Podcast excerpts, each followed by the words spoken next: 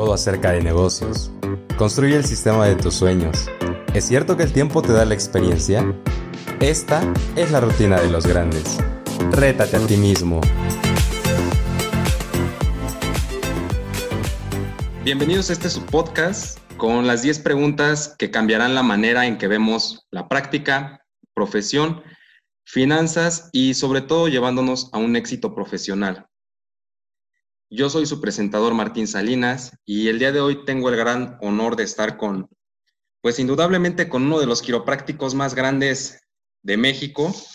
Cuenta con una excelente trayectoria tanto profesional como académica, reconocido eh, también sin duda alguna porque estuvo durante nueve años laborando en la Universidad Estatal del Valle de Toluca como director de, de carrera y se encuentra con nosotros el doctor Roberto Ruiz Cortés.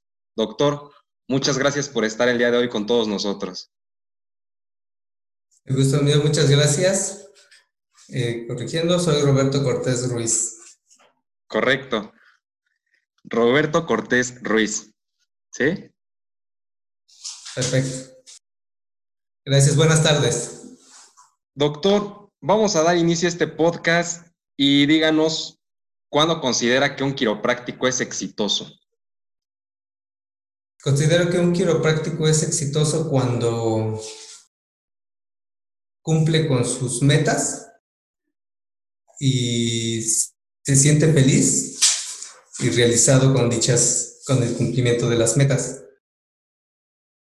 Y asimismo le impulsa a seguir trabajando y deseando pues mejores, mejores cosas, mejores, mejor vida, mejor eh, lo que quiera, salud, familia, dinero, etc. Sabemos que fue la primer cédula profesional en México y sin duda alguna, de cierta manera, usted optó por contribuir a la parte, vaya, académica, administrativa. ¿Fue esa una buena buena decisión el dedicarse a, lo administrativo principalmente y haciendo pues realmente un poco al lado la práctica con los pacientes? Así es. aquí hay que aclarar que no fui la primera cédula, eh, más bien fui, obtuve la primera cédula como el primer egresado de la primera universidad pues eh, creada en México. Correcto. ¿Sí?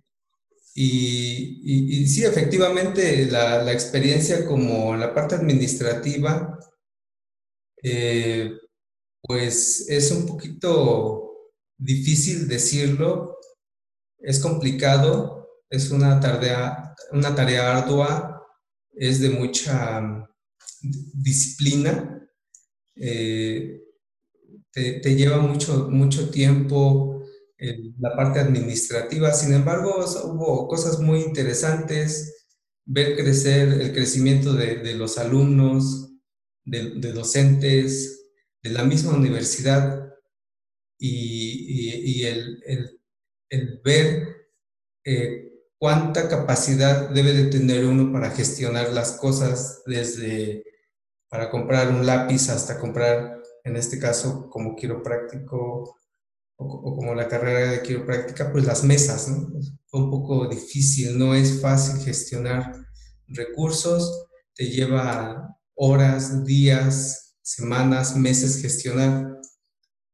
Y eso me ayudó a tener um, un poquito de disciplina y persistencia. Um, me ayudó a, a crecer en el sentido pues de la responsabilidad, ¿sí? Del compromiso. Y, bueno, fue, fue una tarea muy bonita. Eh, si me dijeran que, que si, si, volviera a ser eh, director de quiropráctica, les diría que no. Muchas gracias, agradezco el ofrecimiento, pero no. Lo apartó de la quiropráctica y de atender pacientes el estar en la universidad durante nueve años. ¿Cómo, ¿Y cómo lidiamos con ello? Eh, pues fíjate que no, no, fue durante nueve años, porque anteriormente yo fui tiempo completo en la, en la Universidad Estatal del Valle de Catepec. Entonces, eh, prácticamente sí estuve limitado en, en, un, en, un, un 50% en atender a, mis, a los pacientes, ya como docente, porque pues también tienes, te, lleva mucho tiempo ¿sí? Eh, el, estar frente al grupo y sobre todo cuando eres tiempo completo. Entonces, directamente eh, ahí en, la Universidad Estatal del Valle de Catepec, eh, tenía un poquito de oportunidad para ver mis pacientes por las tardes. Sin embargo, cuando me vengo a Toluca, dejo prácticamente mi consultorio cerrado y pues ¿qué, te digo? Mi, hobby era ir a darle consulta los sábados, ¿no? A los pacientes que, pues, de alguna manera me, seguían y, pedían que los atendiera. Entonces, sí, en cierto, en cierto sentido sí me apartó de mi, de mi práctica, pero, pero todo bien, eh, nunca dejé de ajustar y, este, y nunca, y creo que nunca lo, lo, lo, dejaré, nunca, yo creo que hasta el día que nos vayamos eh, seguiremos ajustando a pacientes. Tras los años que estuvo dedicado a la parte académica y después retomar la parte de la práctica ya un poco más, en más porcentaje, modificó la manera de actuar la práctica actualmente? Sí, he estado modificando algunas cosas, sin embargo, ahorita he estado, eh, no, no, he estado al 100 en las consultas, aún, aún que ya no esté en la universidad, porque ese ritmo de vida me llevó a hacer otras cosas. Sigo atendiendo pacientes, sigo atendiendo, pero no como como yo quisiera, sin embargo, estoy dedicado en, otros, en otros proyectos que tienen que ver con, con este, también dentro de la quiropráctica y, y, otros, otros proyectos que no están dentro de la quiropráctica y que estoy al frente de ellos. Y eh, pues ahorita estoy eh, a través de cursos que he tomado, sí me están dando eh, mayor amplitud, mayor visión de cómo debe de ser la, la, práctica. Y créeme que, que en relación a, a, la... hacia, he mejorado, yo creo que todos mejoramos en, eh, escalonadamente, ¿no? Eh, no es lo mismo mi ajuste de ahorita que cuando yo fui cuando era egresado o recién egresado, no es el mismo ajuste hace cinco años, tampoco es el mismo ajuste de la semana pasada. Hemos, hemos, creo que día a día vamos evolucionando en el criterio, en la técnica, y, y no estoy preocupado por si mi práctica no resulta o no, simplemente Ahorita estoy como en mi año sabático. Estoy tomándome un break después de tanto estrés, después de dejar a mi familia, de no verla, de, de no dedicarle el tiempo. Estoy en esto, en recuperar a mi familia de alguna manera. ¿Cómo piensa eh, o cómo tiene la visión de retomar las actividades de práctica después de este año sabático? Eh, sigo, sigo atendiendo, te, vuelvo a repetir, sigo atendiendo pacientes los sábados. Ahorita estamos en asociación con, con compañeros, sin embargo, eh, creo yo que en el momento que yo diga, ya está mi mi, mi, práctica, yo creo que no voy a tener problemas porque ya hemos adquirido conocimiento, eh, a través de la parte administrativa, a través de, de te, vuelvo a repetir, de técnicas. Nunca he dejado de, tomar un, un seminario. No, no, he tomado los que he querido, a lo mejor todos, pero sí he estado en constante actualización y eso yo creo que nos permite como a todos a mejorar y, a ser excelentes en lo, que, en lo que hagamos de aquí en adelante, ¿no? Entonces, eh, yo creo que la práctica, mientras, mientras te guste lo que hagas, mientras tengas pasión por lo que estás haciendo en ese momento, no hay, no, hay problema para que tengas eh, el éxito que tú quieres, ¿no? Sin duda alguna. Me mencionaba que pues claro, el ajuste no es el mismo de hoy que el que fue de la semana pasada ni años atrás, pero eso se lleva de la mano con actualizarse, con tomar seminarios, con, vaya, practicar de cierta manera frecuentemente y eso va ayudando a que pues la práctica, el ajuste sea mucho mejor, ¿correcto?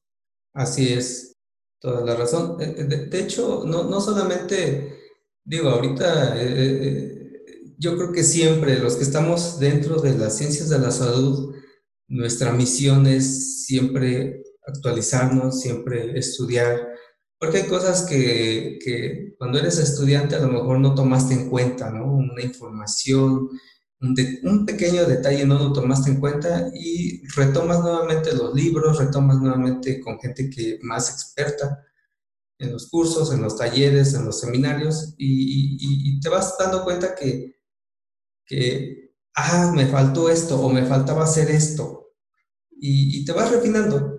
O sea, es algo que no, no termina, o sea, ahora sí que no termina hasta que se acaba, ¿sí? Como usted bien lo dice, eh, en la escuela hay cosas que se pasan desapercibidas y es caro, cuesta. Me refiero al hecho ya en la práctica, que olvidaste algo, que no pusiste atención cuando eras estudiante y ahora en la práctica lo ves, ¿cuesta? ¿Duele? Mm, cuesta cuando te das cuenta que estaba en tus manos un paciente, que es un ser humano, y que lo estabas haciendo mal. Y encima de todo, le estás cobrando. ¿Sí? Entonces, yo creo que en la medida que una de las ventajas que yo, que yo tuve es que los tuve a ustedes como alumnos y como alumnos iban a, iban a la oficina y me decían, ¿me puede ajustar? No, no a todos podía ajustar, por lo mismo de la, del, del trabajo, de las actividades mías. Sin embargo, entre, entre colegas y entre alumnos, es como yo mantuve la práctica, ¿no? Y, y, no solamente, la parte rica de la academia es que estás rodeada con docentes que si bien aprendes de unos y esos aprenden también de ti.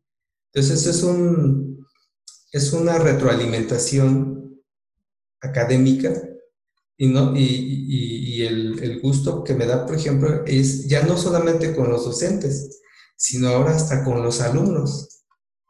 Y he de reconocer que hay alumnos que incluso, eh, porque están en el momento del, del, del, del, estudio, del estudiante, y todo lo tienen fresco. Y algunos tienen una memoria súper, que todo retienen. Entonces, hay alumnos que incluso te, te, corrigen o te dicen, Doc, así no es, es así, porque pues así está y así está en la bibliografía y así lo enseñó tal profesor. Y eso es padre, porque ese es el mundo académico, ¿sí? En la discusión académica, es, es, eso es lo más padre que, que me lleven eh, estando en la universidad, la interacción entre docentes, alumnos y administrativos. Entonces eso, esa parte es lo que enriquece, lo que a mí particularmente me enriqueció, ¿sí? Y, estoy muy satisfecho por ello. Y, el hecho de que no sepa algo, no tanto que me duela, no simplemente dije, wow, el reto es, como te dije en un principio, es, estar aprendiendo, aprendiendo, aprendiendo, y es algo que dentro de las ciencias de la salud, repito, siempre lo vas a hacer, nunca vas a dejar de aprender.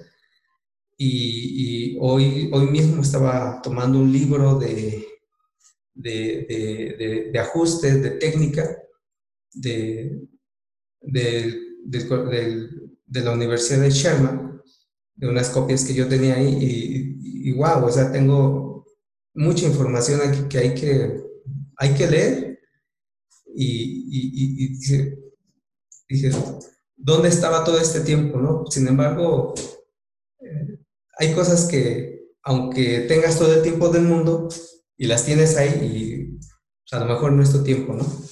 Sin duda. Sin duda alguna, eh, vamos avanzando conforme lo vamos necesitando, por así decirlo. Actualmente, pues, regresando un poquito a las preguntas anteriores, no está trabajando todavía un 100% dedicado a atender pacientes. Lo tenemos planeado. Usted, Roberto, tiene planeado el decir algún día, yo me quiero dedicar 100% a atender pacientes. Sinceramente no.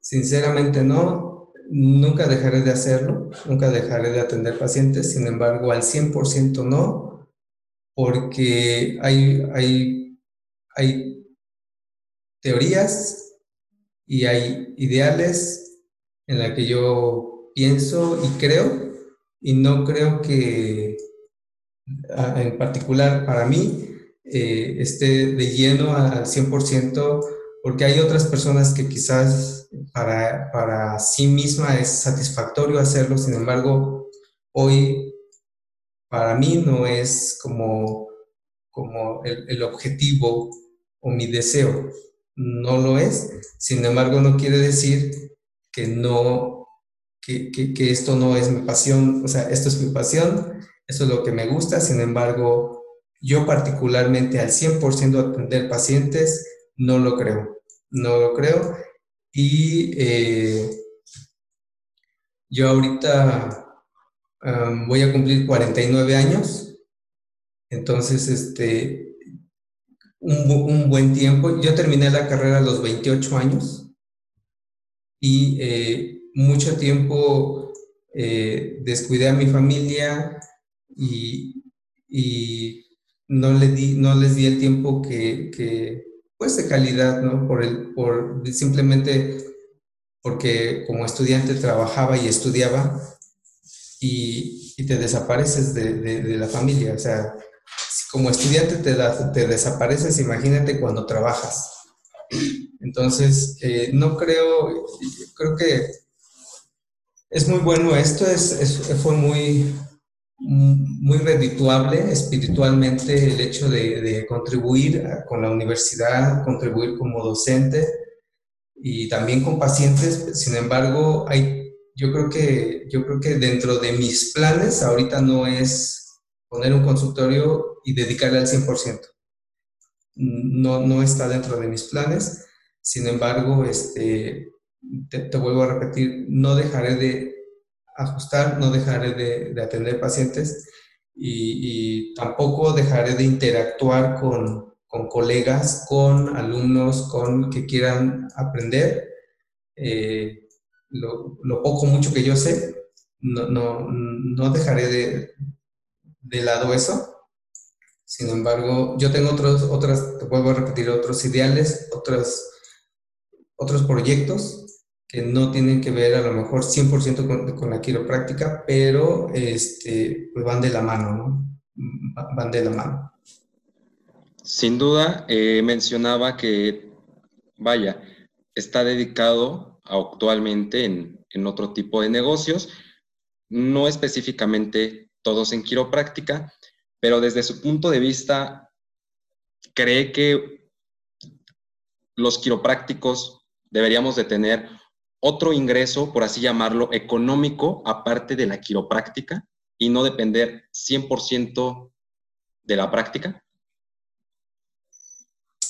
Eh, aquí eh, el, hecho de tener otro ingreso puede, puede, puede derivar de, la misma quiropráctica.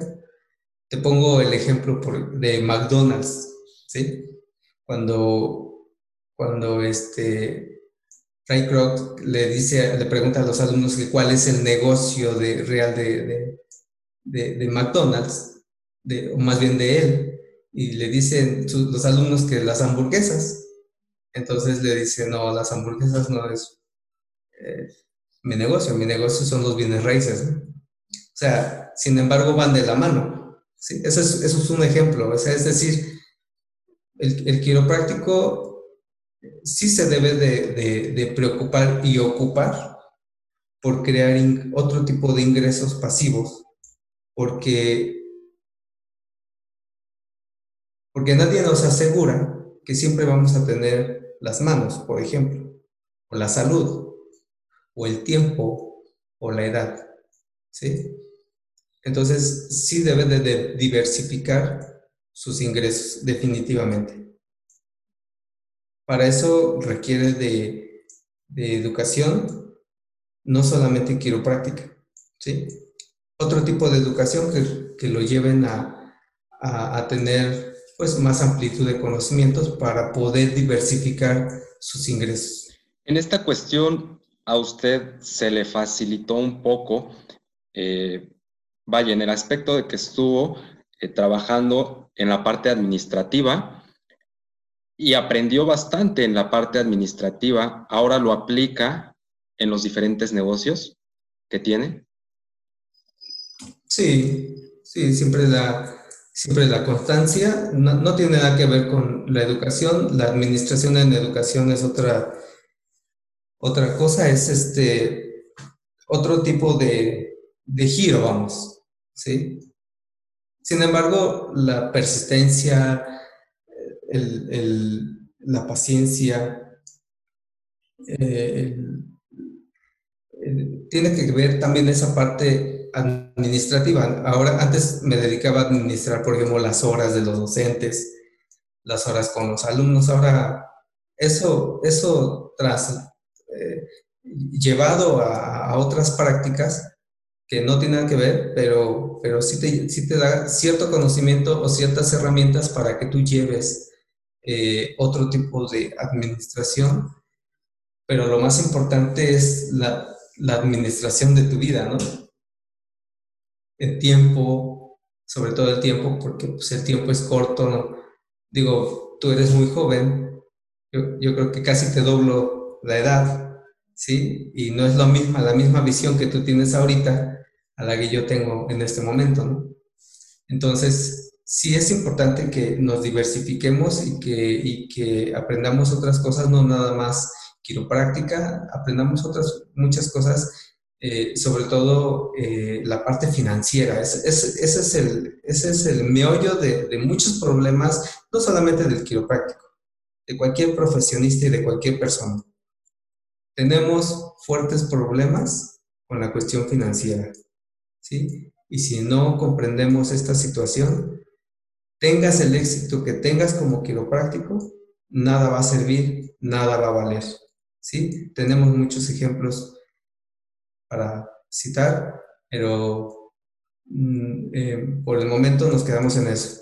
Tengas el éxito que tengas, si no tienes educación financiera y otro tipo de información, simplemente tu éxito quiropráctico puede irse por el por, la coladera, ¿no?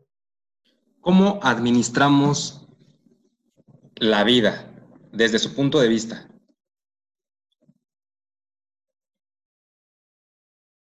Mira, la, vida, ¿cómo lo administramos? Primero, pues tienes que administrar tu tiempo, ¿no? Fíjate que muchos, eh, yo he observado, muchos quiroprácticos administran su tiempo extraordinariamente en la consulta, simplemente, designan cierto tiempo para, atender pacientes, tiempo para, para primeras veces, para tiempo para las, las subsecuentes. El tiempo es muy importante también para el reporte de resultados, para los pacientes de primera vez. Es muy importante administrar ese tiempo. Si tú no sabes administrar el tiempo dentro de tu consultorio, mucho menos vas a poder administrar el tiempo pues en tu vida ordinaria. ¿Sí? Entonces, desde ahí puedes empezar a administrar el tiempo, desde tu consultorio, y trasladarlo a tu vida diaria. siempre debe de haber tiempo para moverte, para hacer ejercicio. Siempre debe de para que tú te sientes a comer y te sientes a comer sano. Siempre debe de haber tiempo para convivir, tener amigos, obviamente buenos amigos que te influyan, que te inspiren Siempre debes de tener tiempo para estar con tu familia, para vacacionar, para, para todo lo que valga la pena, ¿sí? Porque eso te va a llevar al éxito, ¿sí? Desde mi, desde mi punto de vista, estos pequeños detalles te van a, llevar al éxito y tienes que aprender a administrar. Administrar la vida es eso. Debes de tener tiempo para todo. ¿sí? ¿Qué porcentaje o independientemente del porcentaje, durante el tiempo que estuvo eh, como administrativo, en la parte administrativa, pues vio pasar muchas generaciones. Y aquí vamos a, una cuestión que usted lo mencionaba, el meollo del asunto, que es la parte económica, también hay que mencionarlo, pues todos los quiroprácticos también trabajamos porque necesitamos sobrevivir y vivir aparte, y en eso se conlleva la parte económica. Cierto porcentaje de los egresados sabe o no sabe administrar el consultorio. Yo considero que no, no, no saben administrar y porque, porque no tenemos esa formación. Realmente en la universidad no te enseñaron eso. O sea, en la currícula no está eso. Y, y, yo recuerdo simplemente la materia de administración, lo ves, no sales de teorías, ¿sí?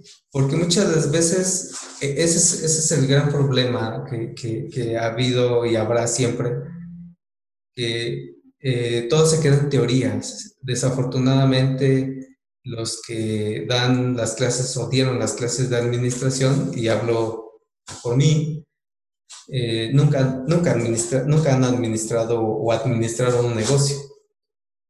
¿Sí? Nunca han tenido créditos eh, para negocio, nunca han gestionado créditos para, para emprender, nunca han sido emprendedores.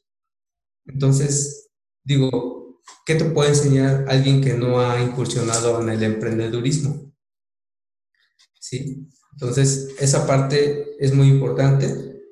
Eh, la mayoría de los alumnos que egresan no saben administrar ni el dinero ni su tiempo. ¿sí? Estas habilidades y estas destrezas hay que adquirirlas y pues puede ser a través de un mentor, puede ser a través de cursos, puede ser a través de, alguna maestría al respecto. No sé, hay, hay mucha, ahora en la actualidad hay mucha información. Ya no podemos decir es que no hay, hay mucha información. ¿Qué es lo que actualmente consideraría cambiar de las escuelas quiroprácticas en México? ¿Hay algo que usted diría yo cambiaría esto?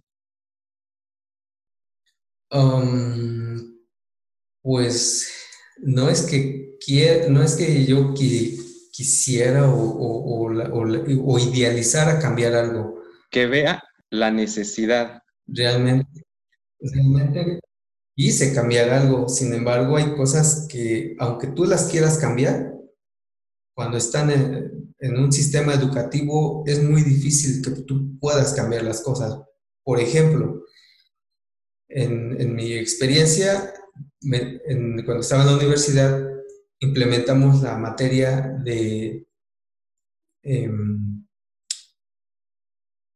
me voy el nombre ahorita, que es algo de emprendedurismo. La materia ya no recuerdo cómo se llama. Tiene que, ver con el emprendedurismo.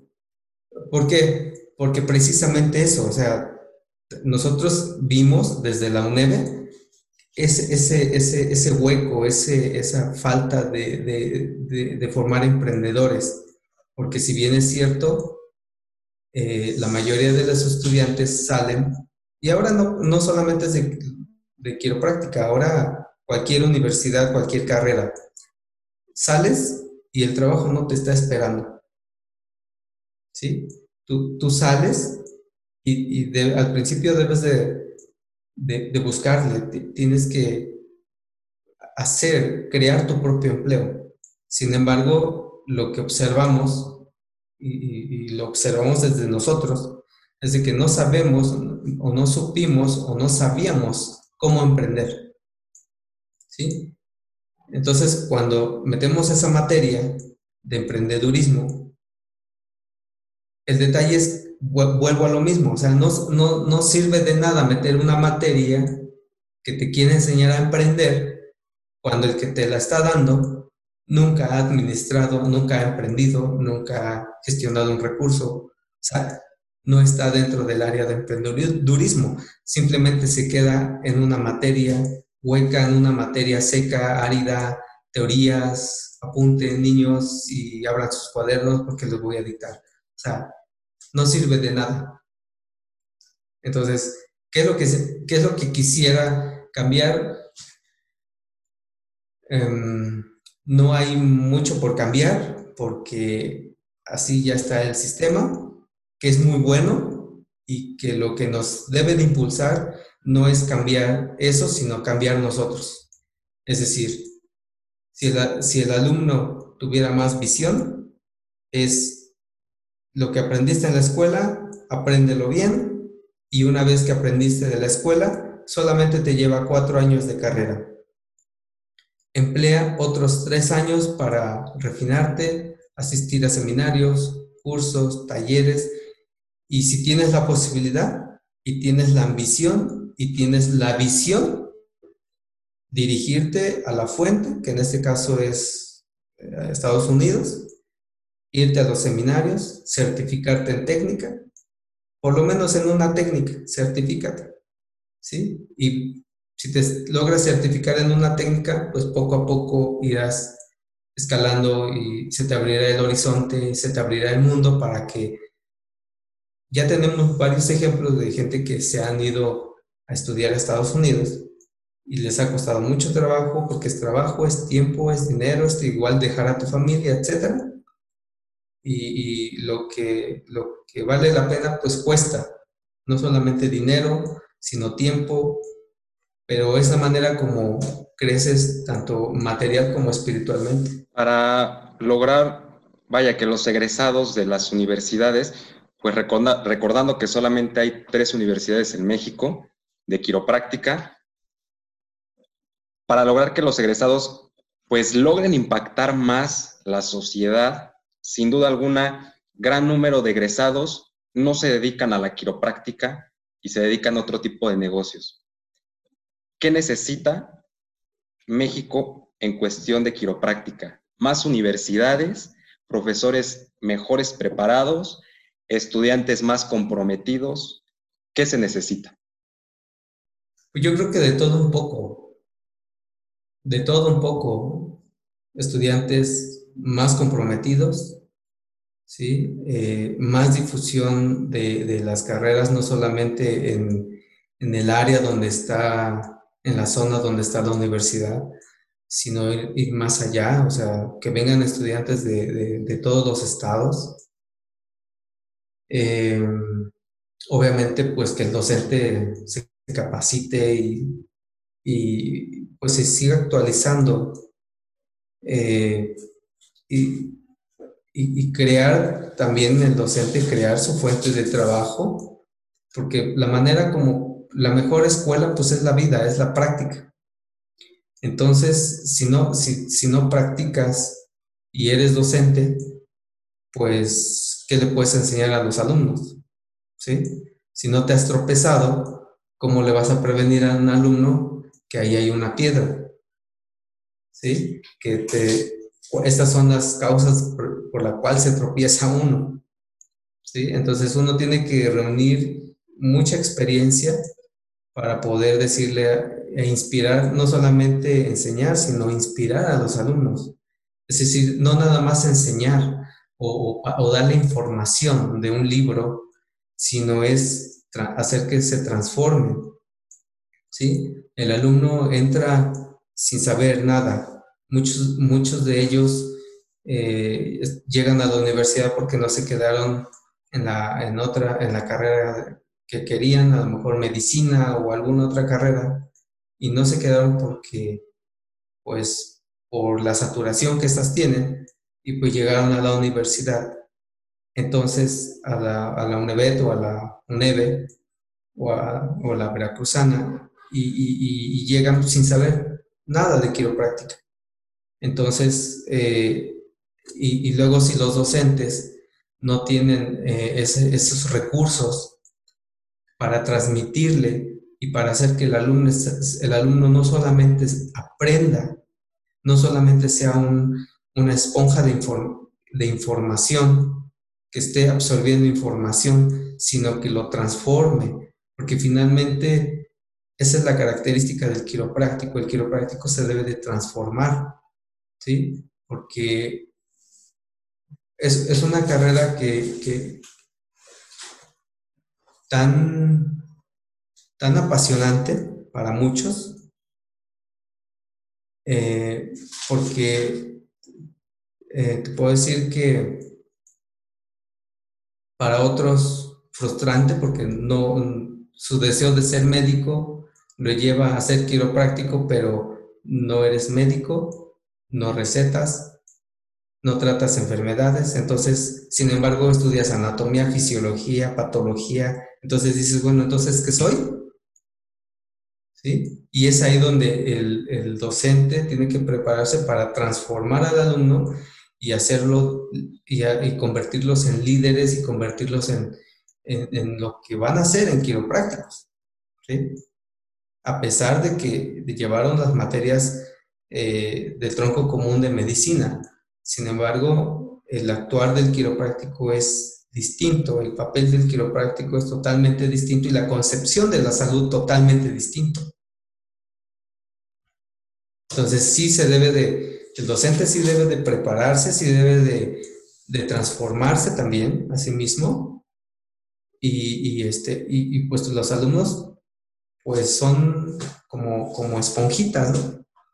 Absorben, absorben, absorben y bueno, si eh, el papel de ellos también debe de ser, pues, buscar esa transformación. Ese crecimiento, porque, te vuelvo a repetir, tú sales de la universidad y el trabajo no te está esperando. Tú debes de crear, tú debes de tener la, la facilidad, la facultad, las, el compromiso, porque tienes un compromiso moral Primero, de ayudar a, la mayor cantidad de, personas posibles para ti. Y también, pues, el compromiso moral de que, pues, le vas a dar un bien a la sociedad, no solamente en lo que tú hagas sobre las personas, sino económicamente, vas a dar empleos, vas a pagar una renta, vas a pagar la luz, el agua, el teléfono, o sea, vas a, eres el motorcito que, del crecimiento económico de un país. Entonces, sí debes de, buscar eh, eh, crecer y, madurar y, este, y aprender a, emprender. O sea, no, no, hay de otra. Entonces, todos debemos de hacer un cambio, todos debemos de contribuir tanto el alumno como el docente, tanto como las universidades, las autoridades. Esto es un trabajo en equipo, esa es una profesión. ¿Sí? Y si una vez que tú sales, por ejemplo, te deslindas, como dices, muchos no se dedican a la quiropráctica. Yo afortunadamente sí me dedico a la quiropráctica. He diversificado quizás mis ingresos, pero estoy dentro de la quiropráctica, ¿sí? Y la prueba es que a lo mejor usted pueden decir, no, eh, ya no me dedico a la quiropráctica al 100%, no me dediqué en cuerpo y alma durante 10 años después de egresado a la quiropráctica para contribuir, para que otros agarrarlos de, las manos y otros se conviertan en quiroprácticos y contribuyan poco o mucho, lo hicimos. Yo particularmente lo hice y, esa es la satisfacción que me queda, que gracias a, a, mi granito de arena contribuí para que otros hagan lo propio, ¿sí? Y, y, y ahorita el reto es de, de, de los alumnos es, y de los egresados sobre todo, es que eh, se unan, porque como bien dices, una vez egresado, pues ni trabajan en lo que estudiaron, como tampoco se agremian, ¿sí? Entonces andamos cada quien por su lado como islitas, ¿no? Independientes. No sabemos qué pasa con la profesión, no sabemos en qué podemos ayudar a la profesión, no sabemos nada de la profesión.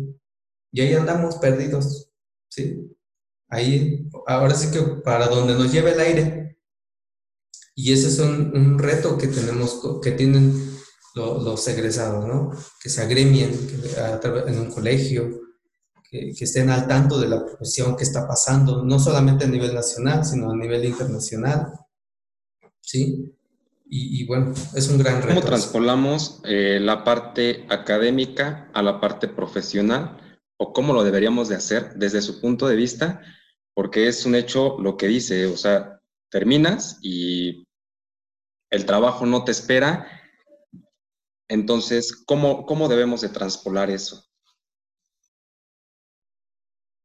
Eh, es a través de la unión a través de la unión, de la organización, de, grupos de trabajo, a través de adherirnos a, los grupos que ya están, a los colegios que ya existen, para, poder trabajar en un fin común y, y no todo está terminado.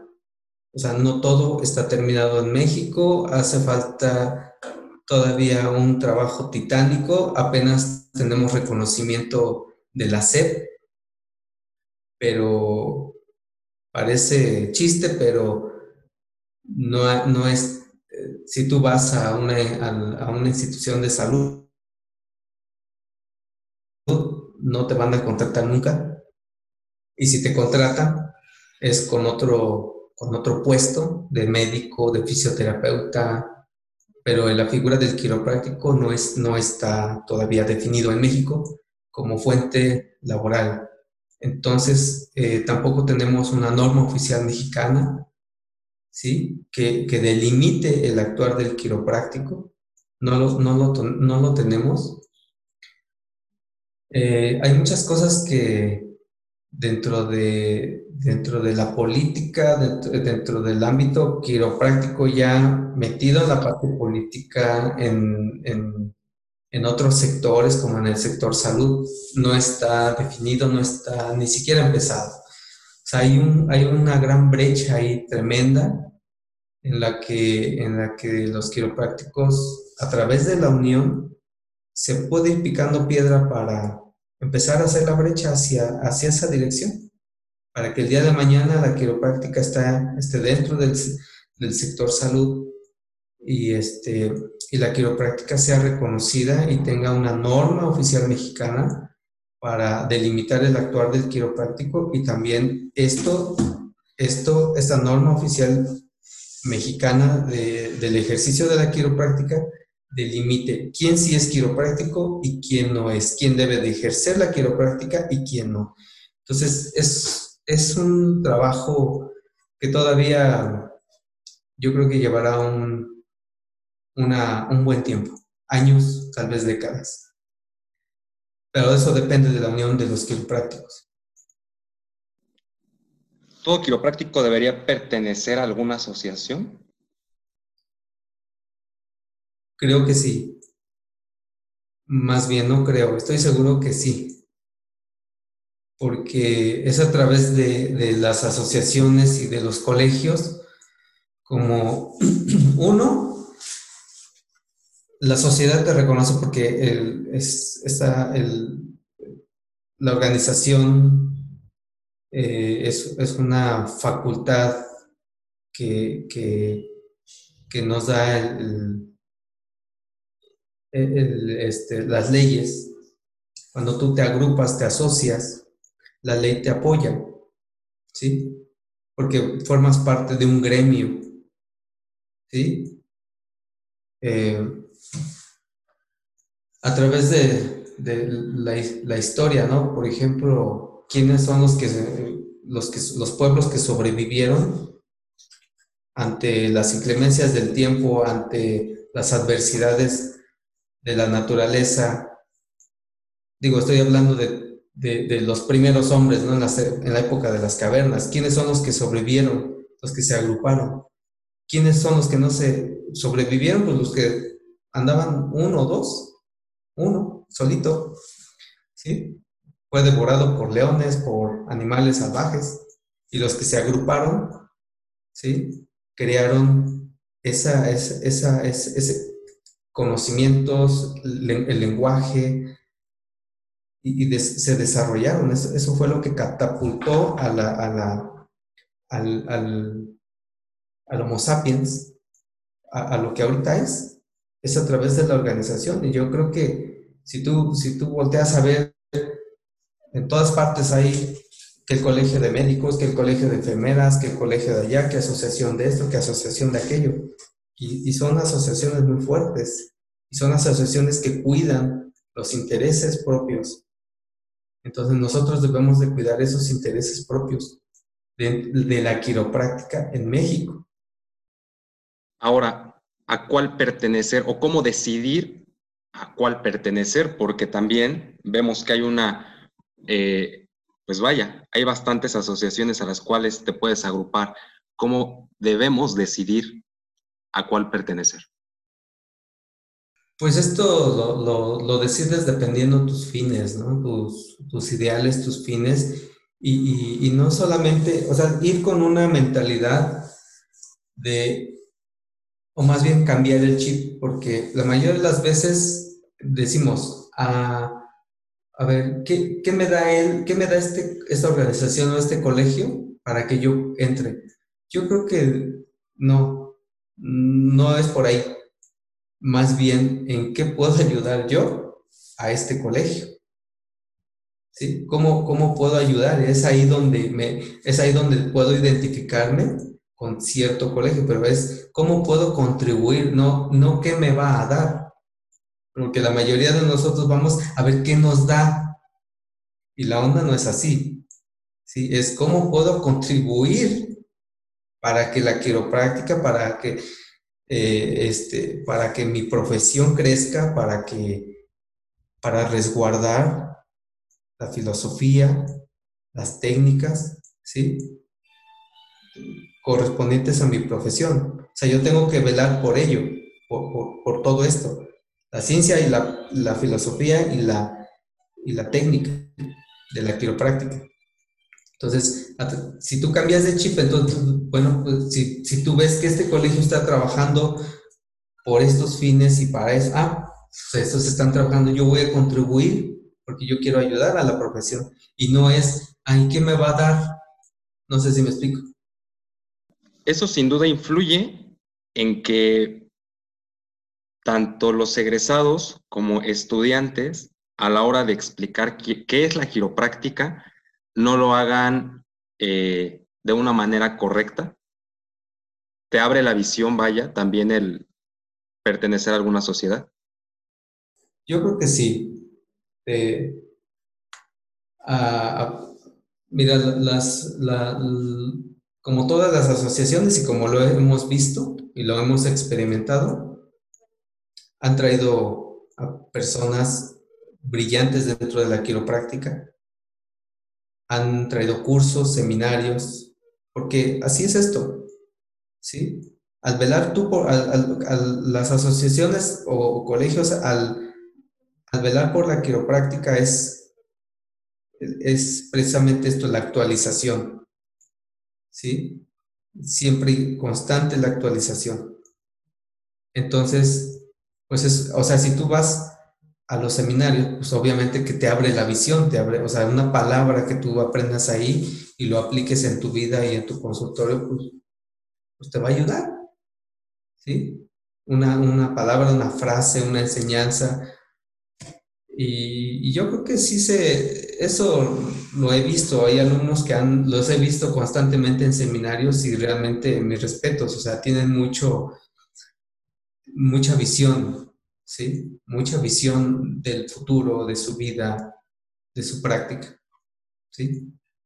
Podemos, podemos, a lo mejor no son muchos, pero sí hay, hay, hay egresados que sí lo han hecho, definitivamente. ¿Cuál es el mayor déficit que usted considera que tiene un quiropráctico para explicar correctamente qué es la quiropráctica? Ah, el mayor déficit, pues yo creo que eso nos pasa a todos, es la, comunicación.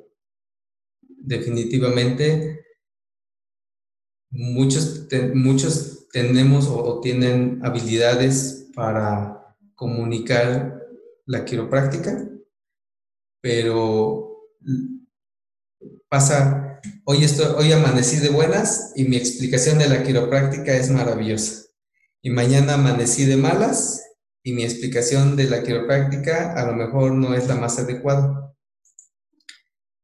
Yo creo que ahí es importante el, que tú sepas comunicarte. ¿Sí? Y no solamente eso, es adquirir esas habilidades de comunicación, ¿sí? Adquirir las habilidades de oratoria, adquirir habilidades de, la sintaxis, respetar con punto y coma, ¿sí? Los signos de puntuación, etc. Es súper importante esto, entonces es, creo que muchos tenemos ese déficit para, por eso es que no podemos comunicar, ¿sí? Y, luego si eres inseguro, pues peor tantito, ¿sí?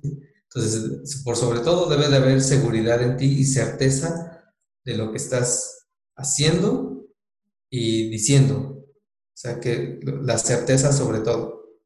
Que si no tienes certeza de lo que estás haciendo, pues no, no, no te vas a conectar con, con, las personas a quien estás dirigiendo y a quien estás explicando qué es la quiropráctica. ¿Cómo maneja usted la retención de pacientes? diciéndoles la verdad, explicando qué es la quiropráctica, ¿sí? Y escuchándolos. Creo que eso es, eso es lo más importante, saber escuchar, saber escuchar el problema del paciente, y no solamente lo que, a lo que va, es decir, el paciente casi la mayoría de las veces va con dolor. Pero nosotros, e, esa es la causa del dolor, nosotros como quiroprácticos nada más nos enfocamos en la subluxación. Y la subluxación, pues realmente la subluxación, pues sí es la causa, sin embargo, sin embargo, el paciente trae una historia, trae, trae deseos, trae metas. Y si nosotros no nos enfocamos en sus deseos y en sus metas, así yo le haga lo que le haga y me enfoque en su dolor y me enfoque en su subluxación, pero no estoy escuchando las metas del paciente, no estoy escuchando la historia del paciente, eso no me va a conectar. Y ese es el, ese es el gran problema que tenemos. Al no conectarme yo con el paciente, no tengo retención. ¿Sí? Tengo que escucharlo, tengo que conocer sus metas, ¿sí? sus sueños, tengo que escuchar su historia. ¿sí? La subluxación es secundaria a esto. Tal vez es la causa del problema, sin embargo, me tengo que enfocar en el paciente. ¿sí? Y si yo escucho al paciente y si yo conozco sus deseos y sus sueños y sus metas, yo creo que una buena parte del paciente los voy a retener. Porque creo empatía con el paciente. Aquí hay que crear empatía. ¿Sí? Y no nada más verlos con, como signos de pesos o como el problema real es la eh, no, tanto el problema real, sino centrarme en las... Y, y ya, sin, sin escuchar qué más me tiene que decir el paciente. Creo que esa es la clave para la retención. Y obviamente la seguridad y hablar con la verdad. a pacientes que, que, eh, que no vas a poder ayudar. Y, y, decirle tal cual es la verdad y lo que tú haces y, y cómo vas a manejar su caso desde el punto de vista quiropráctico, sin engaños, sin, sin venderle más de más allá de lo que estamos capacitados para, para hacer, ¿no? Que es el ajuste. Eso lleva tiempo dentro del proceso o dentro del tiempo de consulta, vaya, en el cual estamos con el paciente. Influye bastante, sin duda alguna. ¿Usted maneja algún tiempo? El decir, un paciente de primera vez lo voy a atender en 25 minutos, mientras un paciente subsecuente en 10 minutos mide el tiempo? el tiempo está medido porque obviamente en la consulta cuando tú agendas le das un tiempo determinado a las primeras veces y un tiempo determinado a las, a las, a las veces, a, las, los pacientes subsecuentes.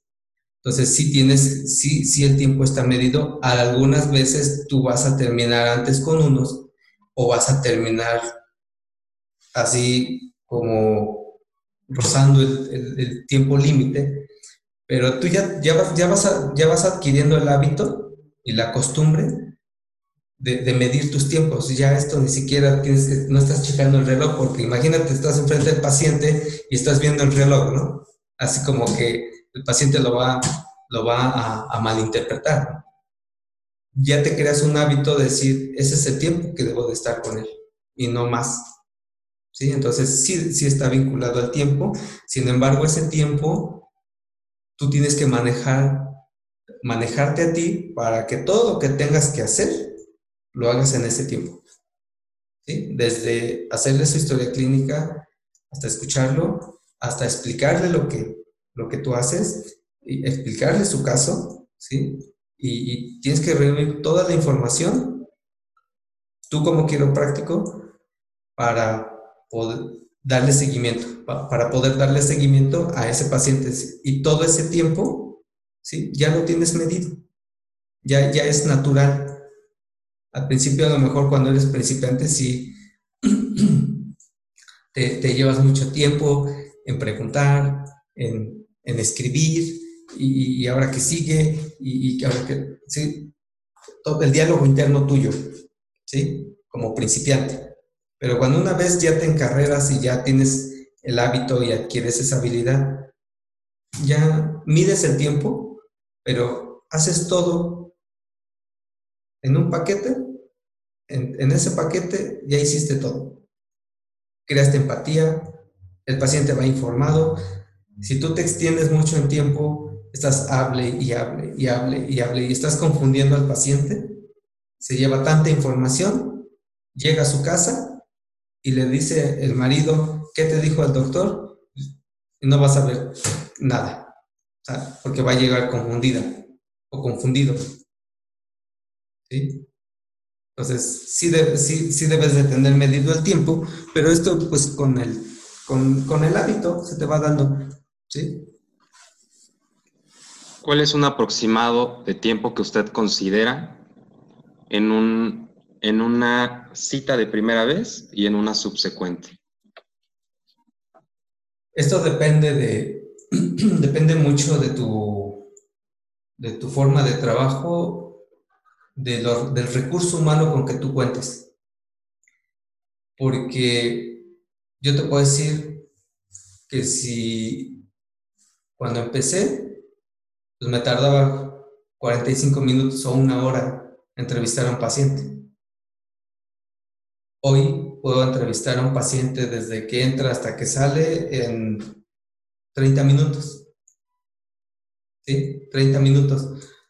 Pero puedes reducir el tiempo dependiendo del recurso humano que tú tengas. Por ejemplo, si tú tienes a alguien capacitado que te haga la historia clínica y tú únicamente das el reporte de resultados y, ajustas al paciente, tú, tú, puedes emplear en ese paciente 10 minutos.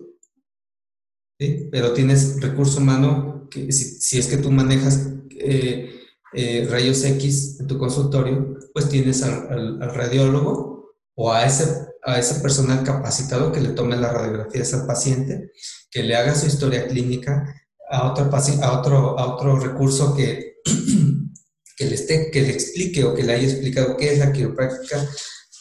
De preferencia se dice que el doctor es el que tiene que explicarle qué es lo que hace la quiropráctica, pero algunos tienen un sistema donde otros lo hacen. O sea, esto depende mucho del recurso que tú tengas y que tú dispongas. Puede ser, a lo mejor esa orientación puede ser a través de un video que tú mismo grabaste o, o o te grabaron y, lo empleas para educar al paciente qué es la quiropráctica, cómo, cómo y por qué lo hace, etcétera.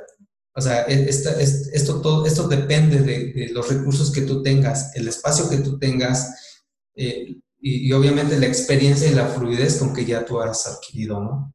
Eh, también tiene mucho que ver tu habilidad en el ajuste.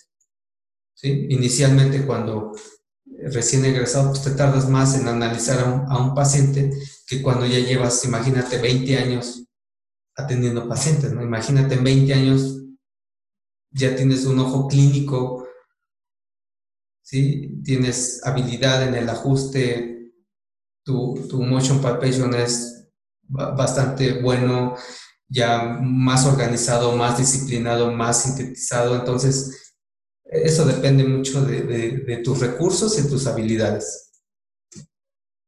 Tus espacios también en, el consultorio. ¿Sí? ¿Cómo se puede llevar, cómo se puede llevar eh, los primeros meses de, práctica en el consultorio? ¿Los primeros meses de egresado? Ajá. Mira, yo lo que recomiendo es que se metan a trabajar con alguien que tenga un consultorio que, o que aprendan de alguien que ya está, que ya está caminando. 100%. El, el egresado debe de buscar a consultorios, mentores, personas que ya estén, sus consultorios ya estén caminando, que ya estén, que, que ya tengan todo y que tengan esa humildad de decir yo quiero aprender y, quiero trabajar eh, para, para, este consultorio, para este colega, porque es la manera como, como, como vas a aprender. vuelvo a repetir, la escuela, la vida es la mejor escuela. ¿sí? Pero para cuando tú inicias, si es que vas a iniciar los primeros meses, déjame decirte que es un tanto cuanto difícil porque pues, no tienes la experiencia, eh, quizás no tengas el dinero, ¿sí? Lo común, lo, ¿qué es lo común? Que empiecen en, la sala, que empiezan en, su recámara, tal vez, tal vez en, en un espacio ahí libre que tengas en tu casa, eso es lo común. Pero creo que si te quieres expandir, es pégate con alguien que ya está caminando, que ya está volando. Esa es mi recomendación.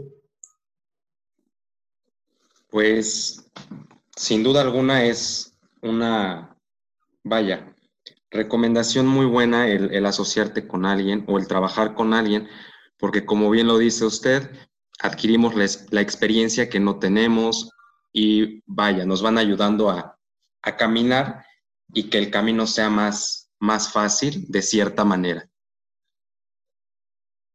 Pues doctor, estamos por casi terminar la, la entrevista y me gustaría que nos diera un mensaje a todos aquellos que nos escuchan, tanto pues vaya egresados, como aquellos que están por egresar, como aquellos que son estudiantes. ¿Qué les diría?